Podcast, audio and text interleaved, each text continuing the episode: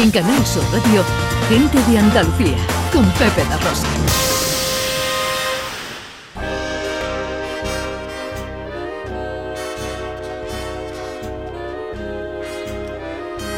Y os traemos un libro, os traemos una novela Entre Palmeras, primer libro de Ro Galvez, eh, un libro que tiene una intrahistoria curiosa.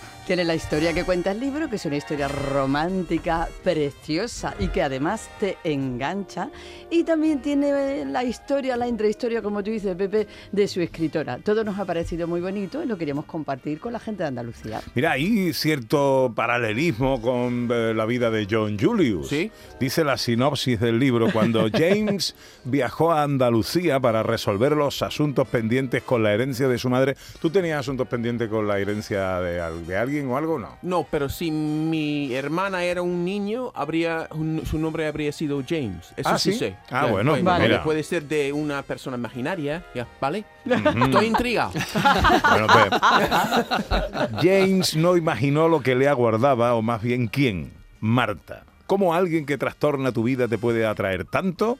Bueno, así eh, se introduce un poquito la historia de Entre Palmeras. Y esa historia sí tiene que ver con John, porque no estaba Marta, pero estaba Virginia. Estaba Virginia. Y le cambió la vida por Sí, sí, sí. completo también, Bueno. así que tiene que ver también. No, no os conoceréis, Ro Galvez y tú, ¿no? Quizás en otra vida. Ah, bien, vale. Ya. ¿Quién firma esto, Ana? Esto lo firma Ro Galvez y es su primera historia. Ella nunca pensó en convertirse en escritora, pero circunstancias de la vida la llevaron a escribir y aquí está como quien no quiere la cosa, su primer libro. Una historia ¿Puede muy bonita. Tu madre que ya no está a guiarte en un nuevo camino. A veces la vida sorprende dando nuevas oportunidades. Hola, Ro, buenos días. Hola, buenos días. Ro Rocío, ¿cómo te llamamos? Rocío, Ro, me da igual, Rocío. Bueno, eh, eh, cuéntanos primero la historia tuya que te lleva a escribir un libro. Mira, yo era empleada de banca y en el año 2012, me tengo que acordar por el tema de los mayas y el fin del mundo, me sorprendió una leucemia. Eh, entonces, después de proceso de complicado, ¿no? En el que afortunadamente puedo contar que estoy aquí y he salido adelante, pues tengo que dejar de trabajar porque una vez que pasas por un proceso complicado, con mucha quimio, con un trasplante, te quedan una serie de secuelas y, y mi vida, pues yo era una persona muy activa y dentro que voy empezando a recuperar un poco dentro de mi normalidad, empiezo a buscar cosas que hacer. Se me ocurrieron infinidad de ellas y quería hacer alfarería, no podía con las manos, o sea, había un montón de limitaciones. Pero decido volver a estudiar y entro en la Universidad de Sevilla y empiezo a estudiar antropología. Con la cosa que el primer año, que nos coge la pandemia, en el segundo cuatrimestre una profesora nos anima a escribir, porque en antropología tenemos que escribir ensayos, artículos, para soltar la mano. Y a mí se me ocurre pues empezar a escribir esto. Y lo dejo ahí, al año siguiente vuelvo a retomarlo en verano, porque yo sigo estudiando. Y este verano, pues no sé cómo, pero el libro se termina. Y, y la verdad es que yo no lo había hecho con ningún tipo de intención, pero eso es lo típico, que escribes algo y le dices a una amiga, mira, ¿te importa leerlo? Bueno, y lo lee y dice, Dios mío, esto es precioso. Otra lo oye, otra quiere leerlo. Total, además ha sido un proceso muy bonito porque este grupo de amigas empezamos a quedar a tomar café para ir leyendo capítulo a capítulo, viendo si a ellas les gustaban, si había algo que no se entendiese bien, si... Y bueno, cuando terminamos me dicen, tienes que hacer algo con él. Tienes o que mandarlo a concurso o tienes que presentarlo a alguna editorial. O... Digo, mira, yo sinceramente no sabía. Digo, mira, yo voy a intentar autopublicar y eso es lo que hago. Autopublico y, y me llevo una grata sorpresa cuando el libro empieza a tener una aceptación que yo no me la esperaba para nada, la verdad. ¿Tú eh, eh, tenías algún tipo de técnica de escritura? ¿Habías estudiado algo de esto? No, yo, yo siempre, bueno, me han preguntado, bueno, ¿cuándo empezaste a escribir?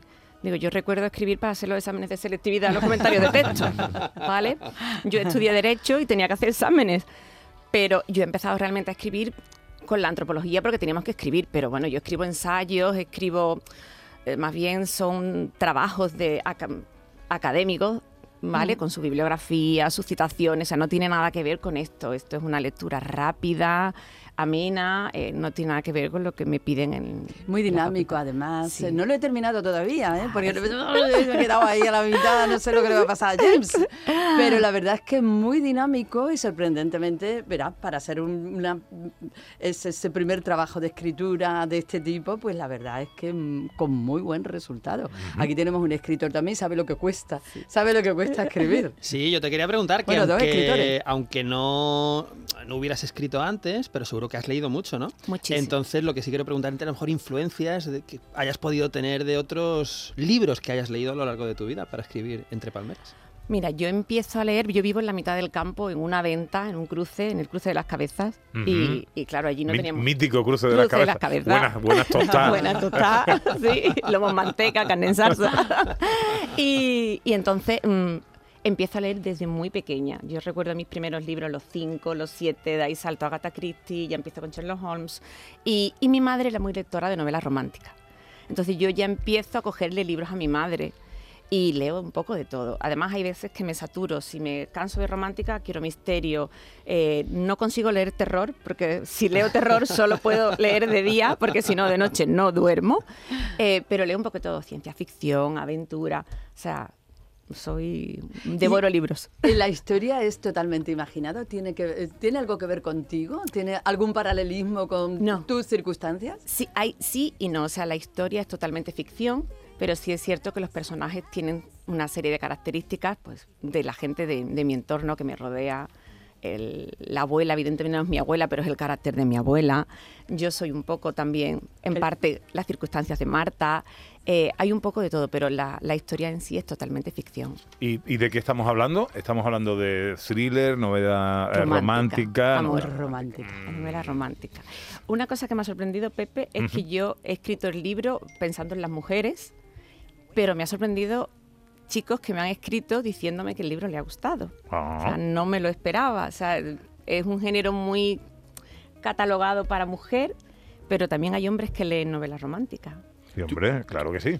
¿Tú Eh, crees que has encontrado una vocación?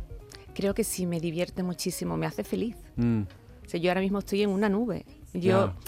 el- Pero esta- ¿estuviste en el nube escribiéndolo o después de, por las por las repercusiones? Eh, eh, no, eh, desde que escribo. O sea, es Mm. que creo, he oído que hay dos tipos de escritores, los que escriben con un mapa y escritores de brújula. El de mapa lo tiene todo pensado, articulado, y el de brújula se deja llevar. Yo cuando me siento a escribir no sé qué va a pasar. Mm. Entonces me encanta. Sí, hay escritores como Eduardo Mendoza, por ejemplo, que ha ganado el planeta y muchísimos premios y tal, que nunca hace, nunca hace mapa. O sea, él dice, porque dice, si hago mapa, mm, después me aburro yo, yo quiero ver lo que va ya, me ya sé lo que va a Claro. pasar, entonces pierdo un poco de interés. Entonces, eso, Eduardo Mendoza, por ejemplo, también escribe así. Sí. Ah, oye, y si te llamas Rocío, Rocío Avellán, ¿no? Avellán, sí. Galvez, ¿por qué eh, firmas como Ro Galvez? Mira, el- al principio fue también un poco un tema de pudor. ¿Vale? No sabía que iba a salir de aquí, ¿vale? si sale mal me escondo. ¿vale? También es cierto que antes de animarme a publicar, que no quiero olvidarlo, eh, se lo di a un corrector de estilo, porque mm, yo no sabía y me daba como un poco de, pues eso, de, de pudor, ¿no? Y que fue Pablo Macías que me ha ayudado y, y fue además el que me dijo, escribes bien, porque yo no sabía si yo sabía escribir. Y entonces al principio, pues por eso, porque me daba un poquito de, de pudor. Y, pero después, como las cosas creo que siempre pasan por algo o hay que sacarle el lado positivo a lo que ya has hecho, me parece que es un homenaje muy bonito a, a las mujeres de mi familia, a mi abuela que se fue hace poco con 106 años. Guau. ¿Vale? Y que es una Galvez y somos Galvez. Y pues no sé, tiene fuerza eh, y por eso principalmente. Bueno, pues entre Palmeras, firma Ro Galvez, esto está autoeditado, eh, pero bueno, entiendo que en tu lontananza está para futuras aventuras literarias editar con alguna Sí, eh, sí, es mi idea, ¿no? es mi idea. Sí, ahora mismo está en Amazon y empezará también a distribuirse en algunas librerías a través de algunos acuerdos. Y bueno, mi idea es eso, es saltar a una editorial. ¿Tu leucemia está ya totalmente superada o eso es una cosa que ya... Eso es una cosa que se queda contigo, que viene para estar contigo. Eh, yo tuve dos trasplantes, hace unos tres años tuve un episodio de Age, que es la enfermedad injerto contra huésped. que, eh, en todos los trasplantes, el, o el riñón o el hígado puede rechazarlo. El- aquí es, yo tengo la sangre de otra persona en mi cuerpo. Entonces esa sangre vive en un sitio que no conoce y de vez en cuando pues hace algunas cositas que nos hacen pues tener que estar medicados, muy controlados y afortunadamente la seguridad social. Yo tengo que decir que maravillosa, mi, mi hematólogo genial y entonces Vives con normalidad. Con tu control. con mi control, Con tu m- control. más despacito, que no pasa nada, se aprende a tener una vida diferente, mm, la enfermedad forma parte de la vida y hay que vivir con ella y adaptarse y, y ya está, y, y a seguir siempre. Ro, eh, enhorabuena por Muchas todo, gracias. eh, por tus dos eh, aventuras, la de la enfermedad y la de la y la literaria, a la que le deseamos larga vida, ¿eh? Pues, También. eh, 106 años, a ella como la abuela, o 7, va a Se superarla. va superando, o sea que... Mira, Y si mi, 106 libros. si mi abuela se independizó con 93 años, mi madre se ha visto más guapa con nunca, con 72, yo puedo empezar a ser escritora con 50. Hombre, por ¡Hombre! favor, por favor. Vamos, ¿quién para la Calvet? Ro, aquí tienes tu casa y unos amigos para lo que quieras. ¿vale? Muchísimas gracias. Y ahora te invitamos a que te quedes, que vamos a hablar de cosas de cine, vamos a hablar de... John habla Las de la- cosas de John, Hoy, hoy de, de buena y de mala educación, ¿no? Eso. de los españoles. Más de la mala. Más de la mala ahí. Bueno, ¿te quedas con nosotros? En Canal Sur Radio, Gente de Andalucía, con Pepe da Rosa.